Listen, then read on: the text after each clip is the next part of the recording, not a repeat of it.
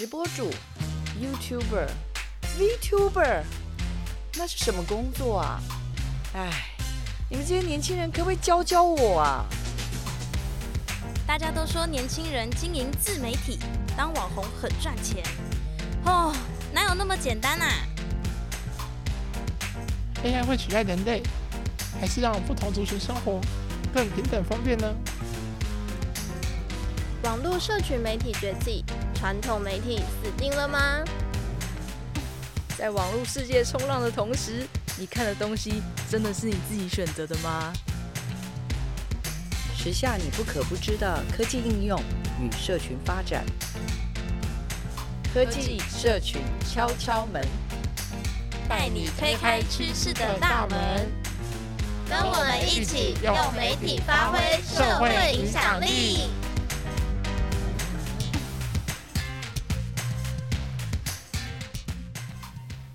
现代人不可不知的科技社群新知，用暗赞创造你的社会影响力。欢迎大家来到科技社群敲敲门，我是主持人信如，我是主持人博谦。对，相信各位听众朋友可能觉得，哎，怎么这一集不是小黄老师的声音了，对不对？嗯、好像有一点不习惯吼。对，但是嗯，相信有收听第一集的听众朋友们，应该已经偷偷知道了，就是今年科技社群敲敲门节目呢，除了大家原本熟悉的小黄老师之外，也会加入来自我们伙伴注意团队的青年主持群们，就是像我信如，还有博谦，还有很多很多的主持人们都会陆续的登场。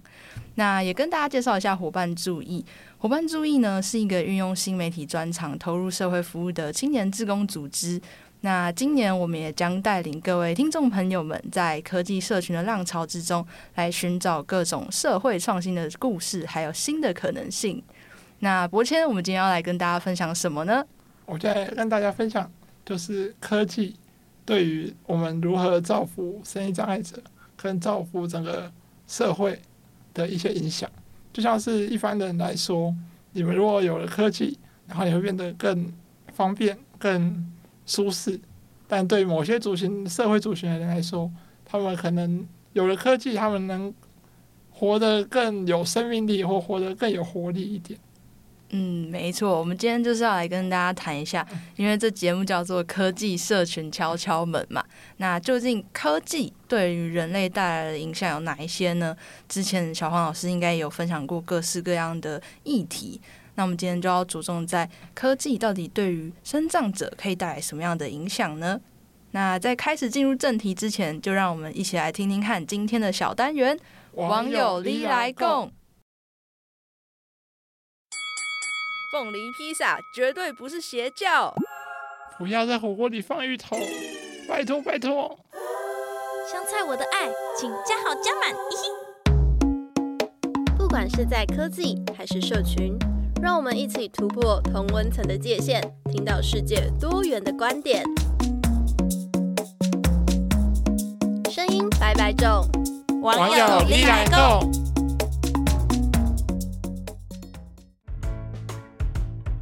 近视在以前是个大问题，但人类发明出眼镜、镭射手术等工具来帮助这项障碍，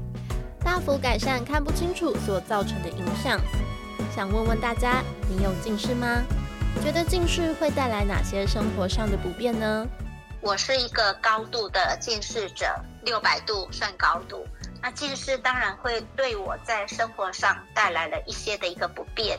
比如说我高中的时候我是通学，那我需要等公车，我常常为了看公车的几路车。其实对我来讲是造成困扰，因为你一个闪失，一个没有看清楚，车子可能过了，你要再等下一班啊，所以这是让我印象很深刻的。那再来，你可能眼镜放着，你去做别的事，之后突然要找眼镜，那因为高度近视，你也会常常找不到眼镜，这当然也是一个困扰。近视这个问题，其实对我来说，我觉得对我生活影响其实没有很大的，因为可能是从我。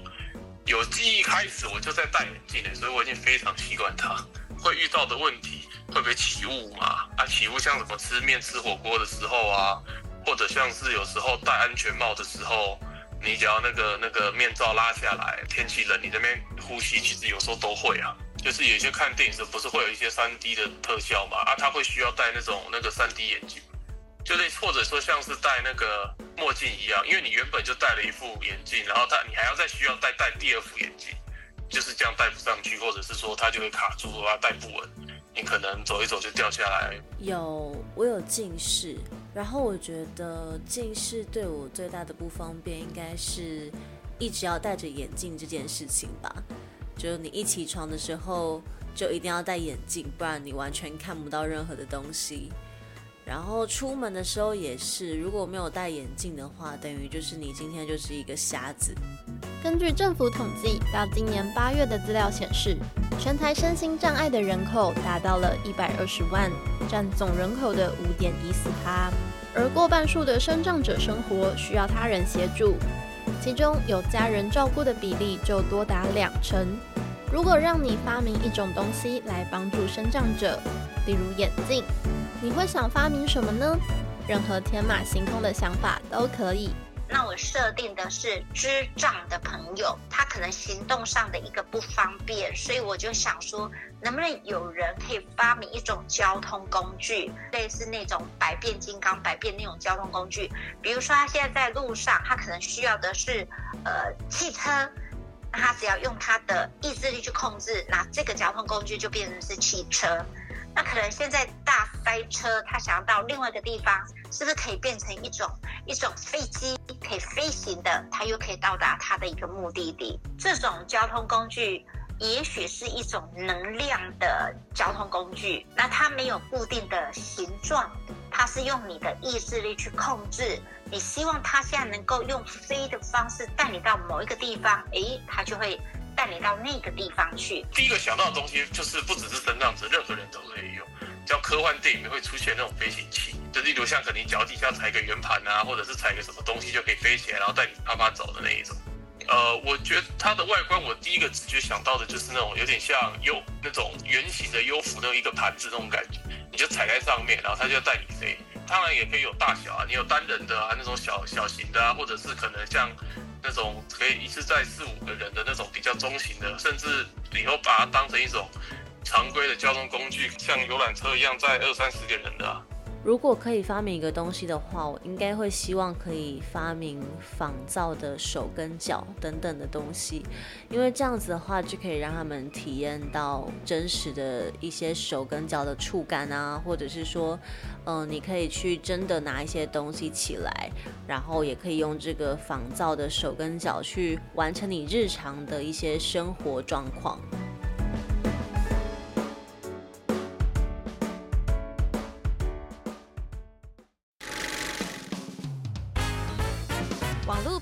好几种，YouTube、TikTok、Instagram、Podcast，哦，到底该怎么经营啊？科技知识每天都在变，好想用用看 AI 的最新功能哦。但是这样到底会不会触发？嗯，别烦恼了，就让专家来告诉你们。专家来敲门。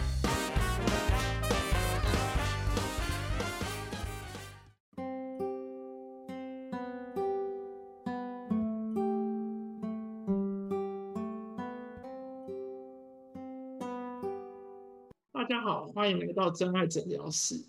这是一个提供身心障碍者心灵出口的节目。我是主持人胖胖，我是主持人小丽，我是特别级的这一排。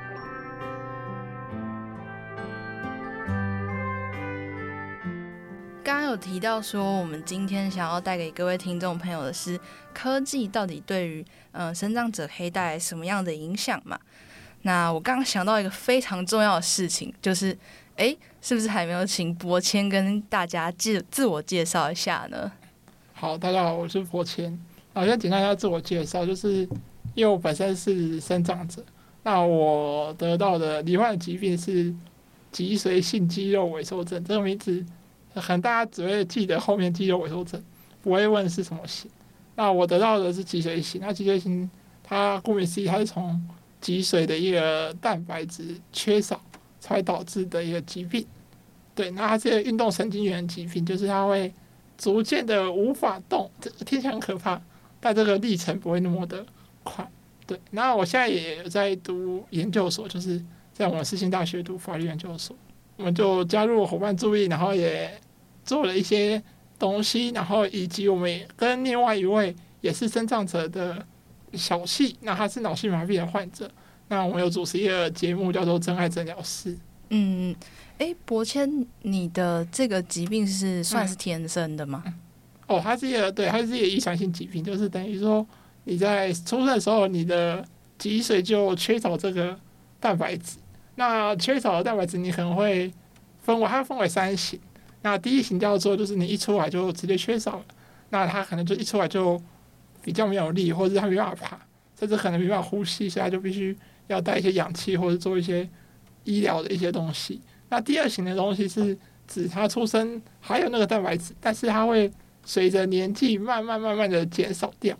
然后可能像我就是第二型，两岁的时候，然后就突然那个蛋白质就不见了。那蛋白质不见之后，它就会变得没有力，然后就开始站不起来。然后出血症状就是开始会跑步的时候会跌倒啊，或者会跌跌撞撞，然后或者是你会觉得走路好像没有力，然后你需要靠东西扶。那第三型的话，就是可能他的蛋白质含量还比较高，他可能到了成年之后，他才会发现说，哎，我怎么像我们有认识的病友，就是他到上班，他才发现说，哎，我怎么好像不知道是劳累还是怎样，然后就开始走路都要扶东西，或者是他觉得站不太稳，那就罹患，就是他去检查就发现说，哦，他的蛋白质已经不见了，所以他就罹患了这个脊髓性肌肉萎缩症。但这个疾病在去年的时候，他已经有了药物可以去做治疗，所以已经没有变得那么可怕。哦，所以他其实不是每个人都是可能刚出生就知道自己有这个疾病。对，哦，可能是有些人发病的时间比较不一样，这样。对对，嗯，了解。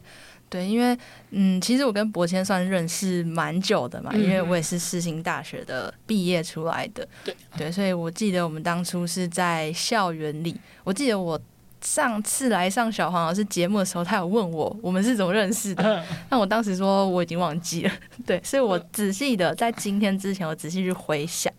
对，我印象中是呃，我自己在大一的时候有修那个音听课。对对，那个时候我就有印象，对柏谦有印象。你好像坐在我的座位附近吧，因为我我坐在很前面，然后柏谦也是坐在第一排的位置。嗯、对，因为那堂课就是因为我法律，因为那个学校的配置是就一间教室是无障碍的，因为它是要搭配英语听讲，它必须要有一台电脑，它必须要有耳机，所以教室可能座座位都不能动，所以它的座位就会比较难控制。那我那堂课就是因为我们法律系的课在。三楼，那三楼他们有阶梯，然后位置也没有无障碍，所以我就被安插到跟信如同一个系的那间去一起去上课。嗯，对啊，我也记得是在那个时候，就是对柏谦有第一次印象，但是真正认识其实好像也是到大三、大四的时候了。对，因为那个时候也是我准备要开始伙伴主义的相关活动，所以那时候就在找伙伴嘛。然后我记得。嗯，博谦好像也是在差不多的时候开始做 podcast，就是真爱诊疗室的这个节目。然后那时候我就觉得哇塞，太酷了，所以我就去跟博谦就是聊聊。然后我们进行了一场历史性的参会。对，对，在西门那边 进行了一场历史性的谈话，然后就是问博谦说：“哎，你们在做的东西是什么？那我们想要做一个新媒体的志工团队，那你们有没有兴趣加入？这样，嗯、所以后来就嗯开始了这样的一个渊源，对，渊源，好的缘分。对，那。”嗯，再来谈一下真爱诊疗室好了，就是博谦可以帮我们简单介绍一下，就是真爱诊疗室这个节目吗？嗯，我在诊疗室就是一个是真正有两个障碍者去主持的一个节目。那这个样的形式在台湾的 Podcast 里面会比较少，甚至在广播节目里面也可能也就一到两位主持人有在做这样的事情。那为什么我们特别强调就是要有障碍者去做？因为我们谈论的议题都是以障碍者相关，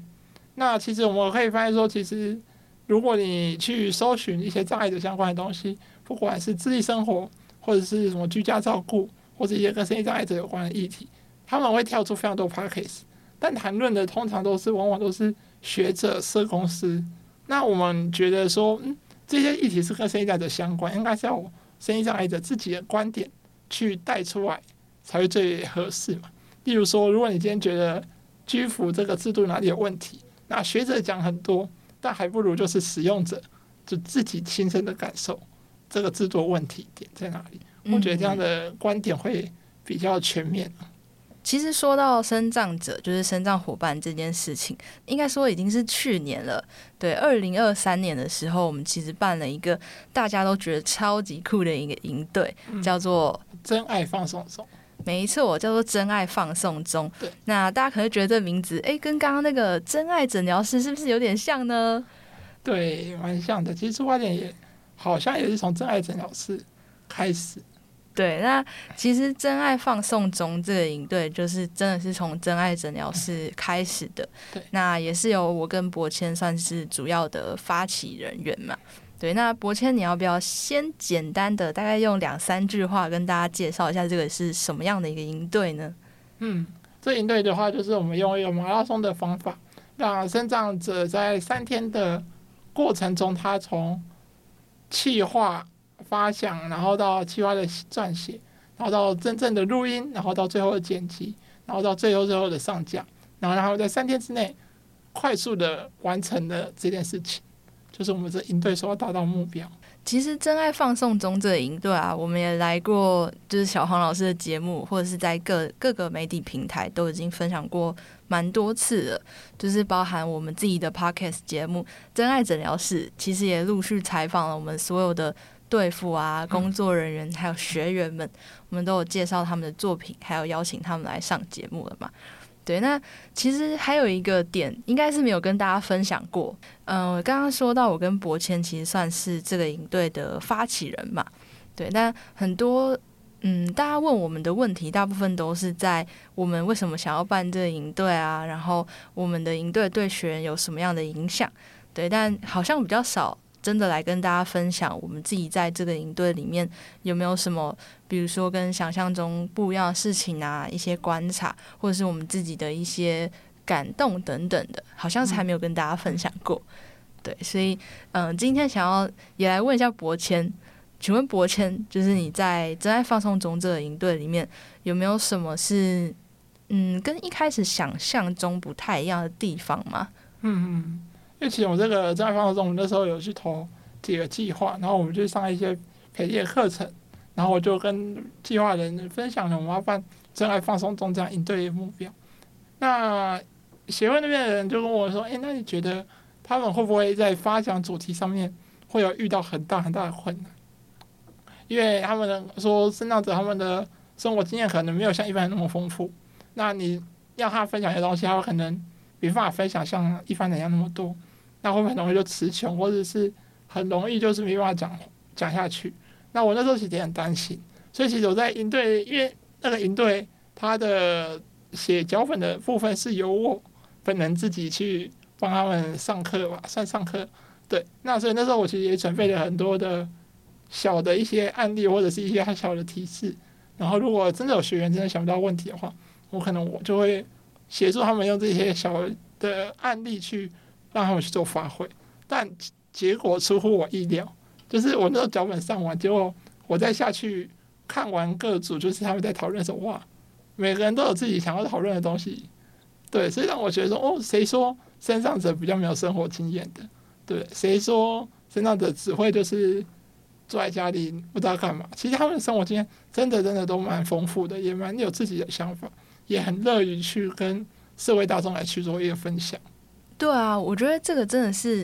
嗯、呃，我自己也在营队当中就是蛮惊讶的事情。因为其实我们在办这营队的前期，我跟博谦就讨论过蛮多次，就是我们到底要不要设定一个主题给我们的学员。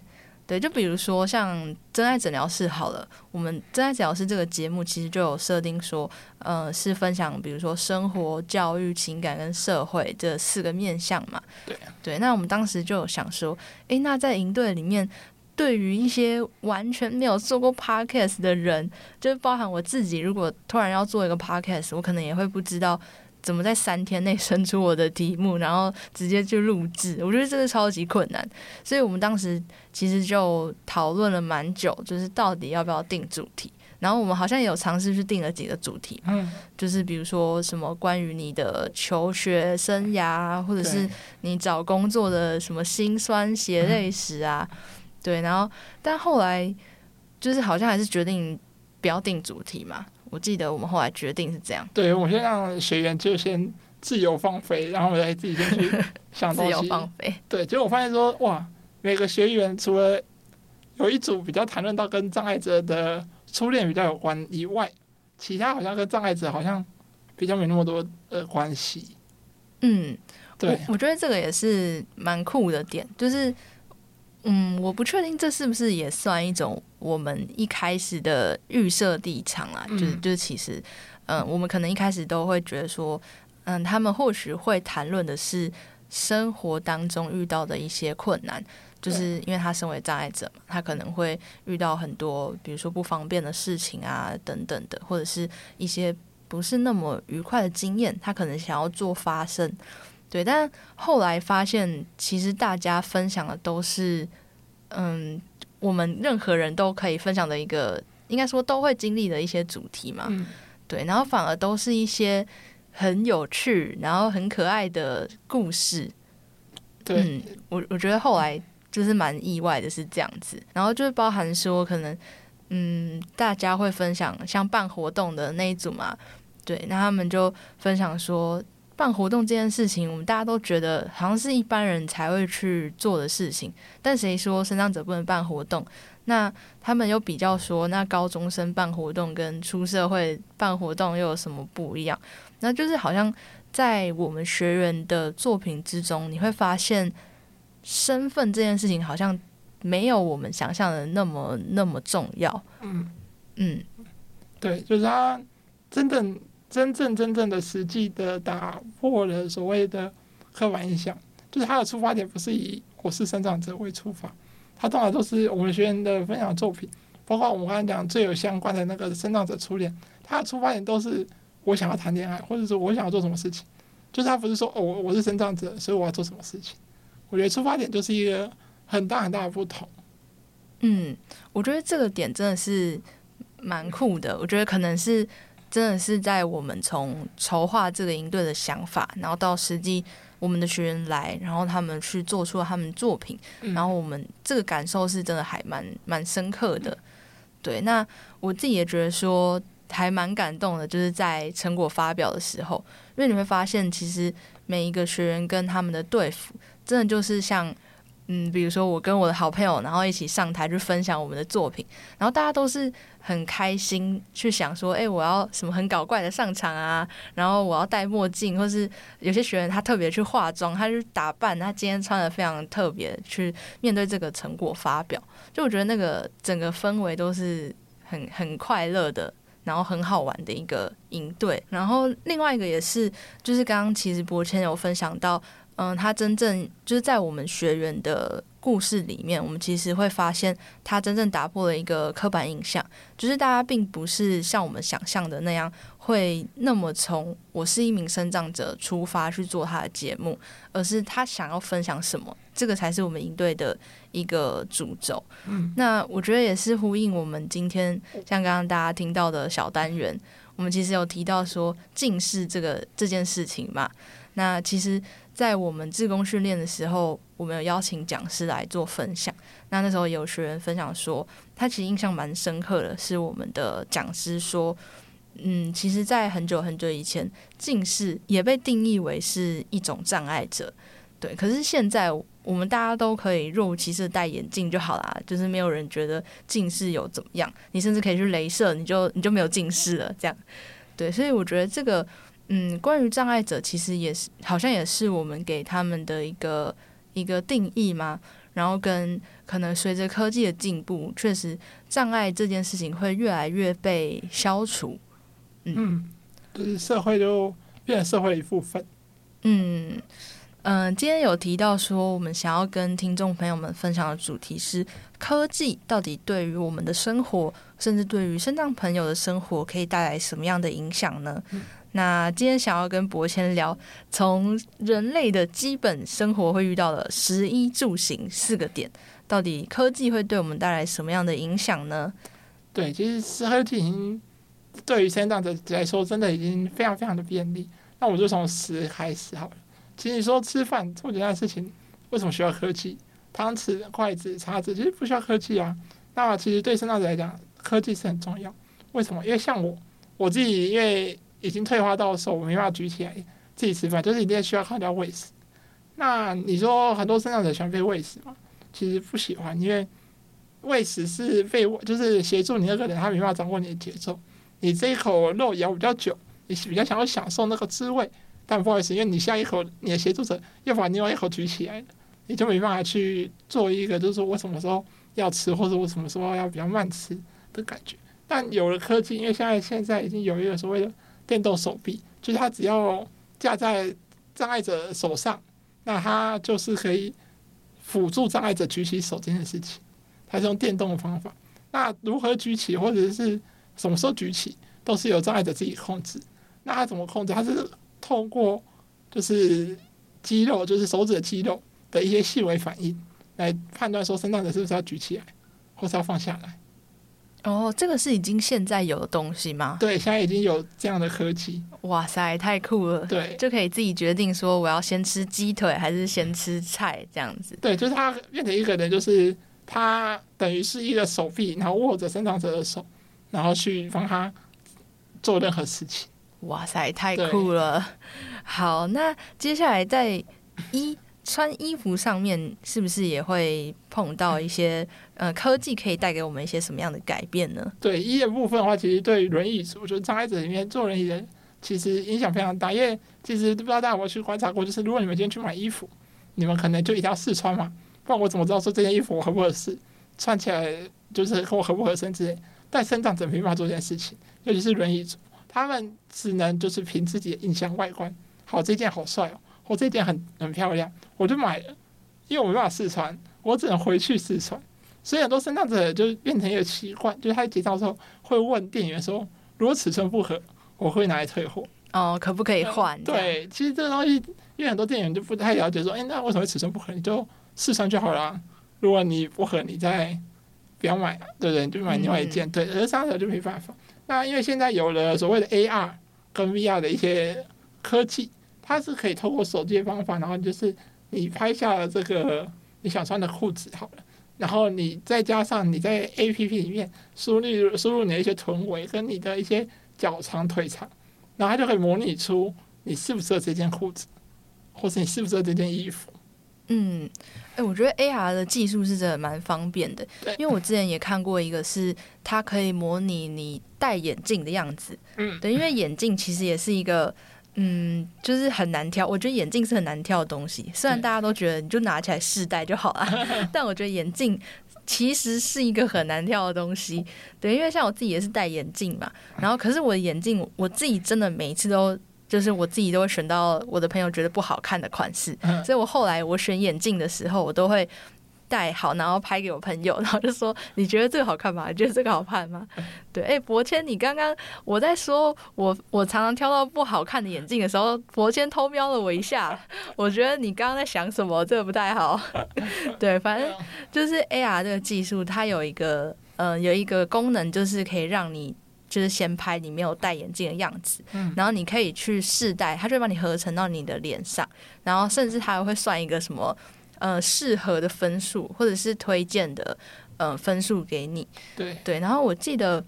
现在好像有一些国外的网购的网站，因为我自己有时候会在日本的网站买衣服，然后我其实也是常常搞不太清楚说它的版型怎么样啊，或者是它适不适合我。但是因为你从国外订，如果你尺寸不合的话，你很难。去更换嘛？对对，所以它也是有一个功能，就是你可以输入你的嗯平常常穿的衣服尺寸啊，或是你的身高体重，然后它就会帮你说你穿这个版型的的某个尺寸可能会合不合适。对，所以我觉得现在这个科技功能真的还蛮方便的。对啊，嗯，好，那接下来我们来到住，那在生活上就是科技可以带给我们什么样的改变呢？嗯嗯，其实住的部分的话，其实真的是。影响蛮大的，包括说就是所谓智慧家电的出来，我不知道大家会不会放心放一个老人或者是一个小孩在家里面一个人，可能大家都不太放心。那更何况身障者，身障者可能也不被放心说哦，你自己在家里面到底可不可以？就是像我很多人就觉得说，哎，你可能热了连冷气都开不了，或你冷了连窗户都关不起来，那你就只能一直坐在那边。那其实有智慧家电之后没有，身障者只要透过手机下载这些家电的 APP，他是可以直接透过手机，他觉得热，他就用手机来调冷气，甚至他觉得太冷，他可以调高温度或者是调低温度。那窗户的部分，它可以通过一些机械感的一些设计，它也能透过手机去控制那个机械感来做所谓的开窗跟关窗的动作，所以让身障者就算今天家人真的都没空。或者他今天真的找不到任何协助人力啊，来协助他在家里面的时候，他其实是可以一个人自己在家里面，他也可以过得非常舒适，他可以看电视，他可以做任何事情。嗯，我觉得智慧家电真的是，就是我觉得近年来生活越来越需要的一个一个东西，一个产品嘛。对对，因为其实像近期可能冬天了，天气变冷嘛，其实很多人也会担心说，像长辈们。就是最容易是在这个天气变化的时候，他可能突然间会有一些，比如说心血管疾病会会爆发嘛。那万一他是一个人住的状态的话，他今天突然倒下了，其实没有人知道，那可能就会发生一些遗憾的事情嘛。那我记得现在也有一些，比如说智慧手表啊，它可以及时去侦测说。带的这个人有没有发生就是异常状况？嗯，比如说他的那个心心搏突然间没有了，那他可能就会自动去传讯息给，比如说附近的救护机构，或者是传送给他的一个紧急联络人之类的。嗯、对，所以我觉得这东西真的还蛮蛮需要的。对对，那接下来到行的部分，哇，行的部分其实是因为我们刚才前面分享了十一柱嘛。那那个东西都可能会比较新一点的科技，但新的部分其实在很早很早之前就已经潜入了生长者之中，就是我们的电动轮椅。其实很多人就是早期他要出门，身障者要出门，他一定要有人帮他推轮椅，就是不管去哪里，他就是一定要有人找到一个人帮他推轮椅。那推轮椅其实是一个我自己认为是很有学问的事情，嗯，因为尤其是台湾的路没有特别平，啊、哦，所以它非常的危险，它的颠簸会非常大。所以如果你遇到一个比较不会推的人，他可能推很快，那你坐在那个轮椅上面就开始非常非常的颠簸。但你今天有了电动轮椅之后，你可以自己控制你想要快或者是慢。例如说，你就想跟人家聊天，你可能就轮椅调比较慢一点，可以搭配你想要聊天那个人的步调，而不会说一定要有人这样推着轮椅走。那有了行的部分，其实也让我改善非常多，就是我们可以越来越勇敢的出门。因为我们以前如果要出门的话，你就第一个。谁要帮我推轮椅？我先找一个人帮我推轮椅推出去。但那个人他体力或者是他的一些东西，我们都必须去考量到。因为毕竟推轮椅也不是一件很轻松的工作，就是你的手必须要长时间的走路，然后你必须要用手这样推，那其实也是蛮累的。但是有电动轮椅之后，其实身障者他可以无论他去哪都可以。就像是我大学的时候，其实我认识一位身障者，他说：“哎、我可以去跑山。”我想说：“哎、欸，身障者去跑山是多么……”不可思议的事情，真的假的？对，他说我没有电动轮椅就可以啊，他就电动轮椅就真的就是我那天是上到五点的课，他五点他就是准备好大包小包，然后说你要去去哪里？他说我要去阳明山，就他就真的搭捷运搭到了好像是建潭站吧，然后从建潭站然后就一路这样慢慢噜噜噜到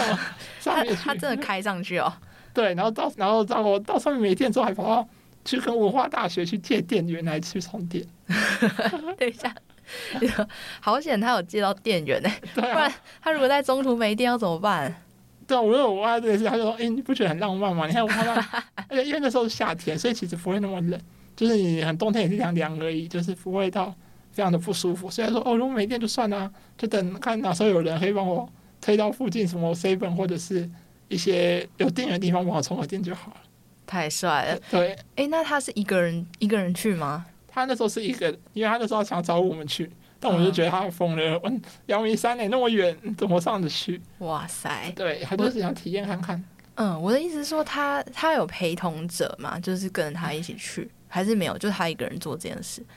哦，因为他原本有另外一个陪同者，但那个陪同者就是，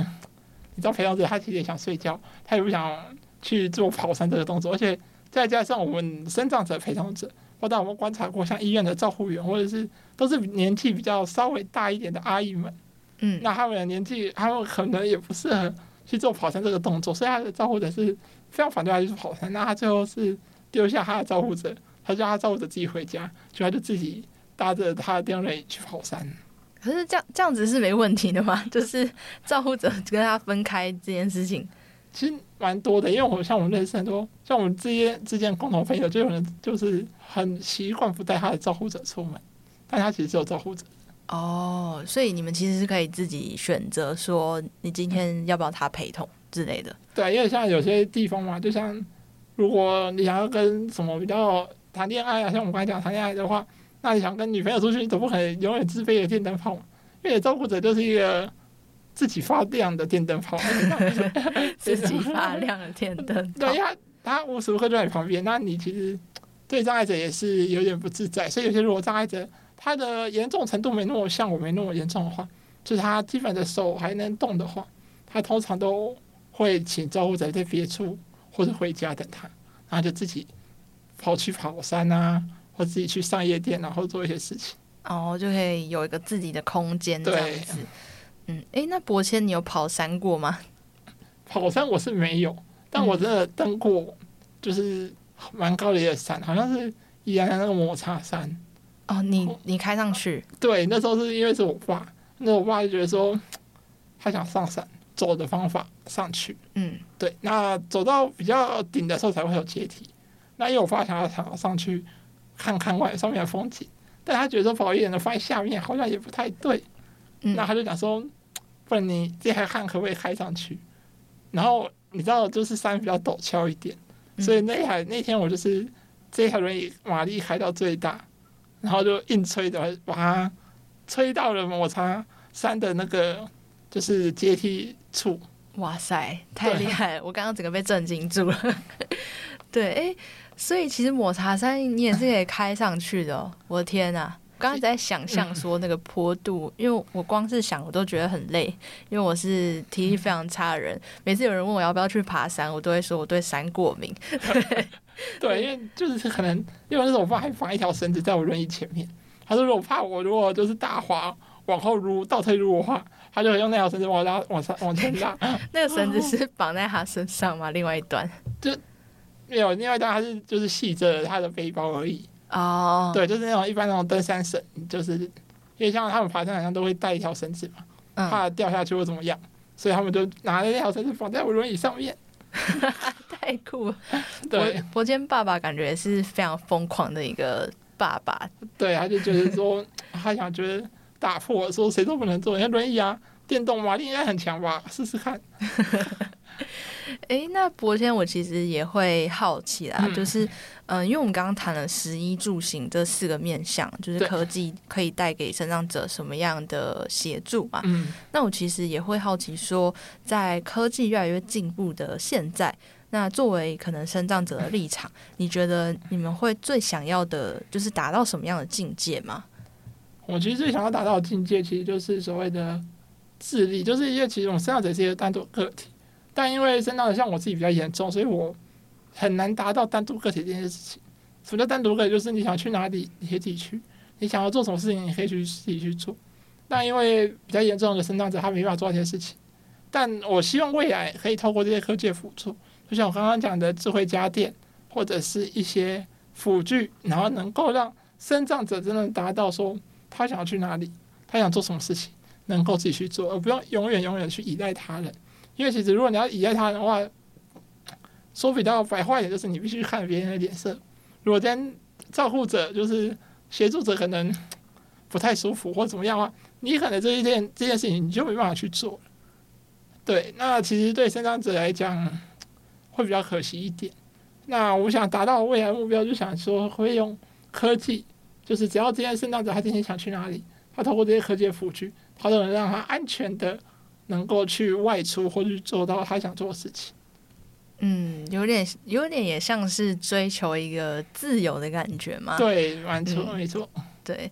那嗯，这边也偷偷偷偷工商一下好了，嗯、就是其实关于自立生活的这个议题呢，我们在真爱诊疗室里面有做过一整季的节目，在谈论什么是自立生活，嗯、还有到底为什么生长者会想要去追求自立生活。我们其实也有邀请到相关协会的人员来帮我们做分享。嗯，对，那嗯，其实我自己也觉得说，在这个科技时代，其实科技让我们更。我觉得是更消除了大家的差异嘛，嗯，就是不管你在哪里，你今天的地区是，呃，你在很远的地方，或者是你在都市里面，或者是不管你的年纪，像小朋友其实也可以很容易的去用他的手机，比如说拍一些影片啊，或者是他可以去写一些东西。那再来就是你的一些身份背景啊，不管今天是不是可能行动比较不方便啊，或者是你是怎么样的一个状况，其实这些。不一样的地方是会越来越透过科技的影响，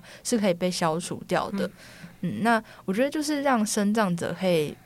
更无碍吗？可以这么说吗？对，就是更没有去障碍。主要是我们现在有发明的一个科技，就是所谓的默默协会，然后就是透过眼球方法，让一些手部功能已经没办法的病友或者是障碍者，他们能透过眼球，然后在荧幕上面进行绘画。那他们就达到了他们可能一辈子无法达到的事情，是默默非营利这个组织嘛？对，我之前有听过，对，他们就是用眼动科技，就是很难想象，你可以其实用眼睛的，就是眼睛的一些视线嘛的方式，你就可以去控制电脑的荧幕，对，因为其实。嗯，不瞒大家说，就是我们节目的一些剪辑后置啊，其实也都是请博谦在进行的。嗯，对。那其实大家可能很难想象，就是只能够单手操作电脑是多么不太方便的一件事情，跟多么令人抓狂的一件事情。对，因为像我们可能很习惯会双手去打字嘛。然后或者是用滑鼠很快的按来按去啊什么的，或是按一些快捷键。可是因为博谦其实基本上只能够用单手去操作滑鼠嘛，对，所以其实嗯，像是木木非盈利这样的组织出现，其实就提供他们更不一样的方式，可以去做更更多的创作嘛，更多的可能性。对对，所以其实也跟我们呃刚刚提到的真爱放送周这个。这个营队其实还蛮相近的，就是真爱放送中，我们营队有一个主题主轴，就是希望身障者可以更无爱的进行创作，可以都成为无爱创作家。嗯，对，就是希望其实声音这个管道啊，也是他们可以去很自由的分享他想要讲的故事，而不会受限于他的行动上面。嗯。对，那另外刚刚跟大家透露一个小秘密嘛，就是其实剪辑都是由博谦进行的。那其实还有另外一个小秘密要跟各位听众朋友们分享，就是呢，其实伙伴注意，在今年二零二四年也会再办，就是真爱放送中这个营队。那去年的时候，其实。我是担任总招嘛，那博谦是担任副招，但是在今年呢，我们的总招将会由博谦担任，哇，好兴奋哦！博谦，请问你有什么感想呢？嗯，我其实觉得应该是一个挑战。那在新的一年，我也觉得我要做一个更大的创举，不然每一年都一样，其实也蛮无聊的。那我想做到什么一个创举，就是我想要让生长者能够去做一个所谓的。访问或者是访谈他们比较熟悉的议题的人，例如说，我们今天这次的营队里面有人谈论到了 cosplay，但他们都是以自己的想法去谈论 cosplay 这件事情。那在现在一季，我想看看看，能不能让身障者就真的从约访，就是他的写访纲啊，然后去联络创作者，还有联络一些他想谈论的人，就例如说他想谈论 cosplay，他就真的写一封信给 coser。说你会接受我访问这种形式？嗯，就是有点像是更嗯更完整的去做一个节目的感觉。对，就是因为我们其实这次没有让他们去做到所谓访纲的这件事情，因为他们是都是讲自己的经验嘛，所以其实也没有必要去写访纲。那我觉得下一次我们可以让他们运用看看所谓的访纲，还有访问一个陌生的那种感觉，会比较有挑战性一点。哇，真的是非常有挑战性。对，我现在听了就是马上在思考说，啊，博谦，博谦给我们一个很大的坑呐、啊。对，那我这边也想要邀请博谦，就是对自己许下一个小小的梦想或者是挑战目标嘛，就是在今年的真爱放送中里面，或者是今年整年度里面，你想要达成什么样的一个梦想呢？觉得想要就是让。台湾各地能看到我们现在想要做的事情，就是因为是我们这次的营队只是在北部，其实我们已经很广发了。那我们有看到一些中南部的病友或者是障碍者，他其实有兴趣，但是因为真的太远了，要么就是在台中或者是苗栗，那他没办法上来。那我想透过我们的这个 Podcast 的新的目标，想要让就是可能用媒体的力量或者是一些传播的方法，然后让。全台湾各地的人，不管他在哪里的障碍者，就让他们知道说，其实不一定要参加我们的营队，其实你可以在家里面运用你自己手边的资源，然后更能够去所谓的无碍创作，然后更能够去放线创作，然后让他们能够走出来，然后可以跟社会大众去讲一下自己的讲法。不然，因为其实我们看到很多障碍者为什么想办这个营队，也是因为我发现很多障碍者其实他们。能够接触人最多的时候，就是在学校。当他们毕业之后，障碍者通常就会越来越封闭，因为他们没有地方可以去，他们就只能待在家里面，或者说他们能去工作场合，但是工作场合同事也不会想要跟他们所谓的多聊天或怎么样，所以他们就会越来越封闭，然后到最后就变得比较自卑一点。就是我们看到一些比较年长的一些障碍者，就会变得比较自卑一点，而且是是蛮可惜的。所以，我们希望就是能新的一年，我希望能够透过我们的节目，去鼓励这些障碍者，就是找回与社会大众沟通的一个动力嘛，或者是一个决心，这样。嗯，那我这边也再次工商一下，就是提醒大家，就是除了收听科技社群敲敲门节目之外呢，也可以去订阅我们的 Podcast 频道，就是刚刚博谦分享到的，叫做真爱诊疗室。对对，那这个节目呢，其实就是。嗯，真的专门在谈生长者会遇到的各式各样的议题。那我们也很希望可以透过这样子的节目去发挥我们的影响力，然后让更多的障碍者其实可以知道说他自己有非常多的可能性，然后也希望可以给他们一些一些些的勇气，然后让他们能够尝试去跟不同的人相处，然后去做更多他们想做的事情。嗯。好那节目差不多也到了尾声啦也提醒大家下周要持续收听我们节目。那科技社群敲敲门我们下周见拜拜。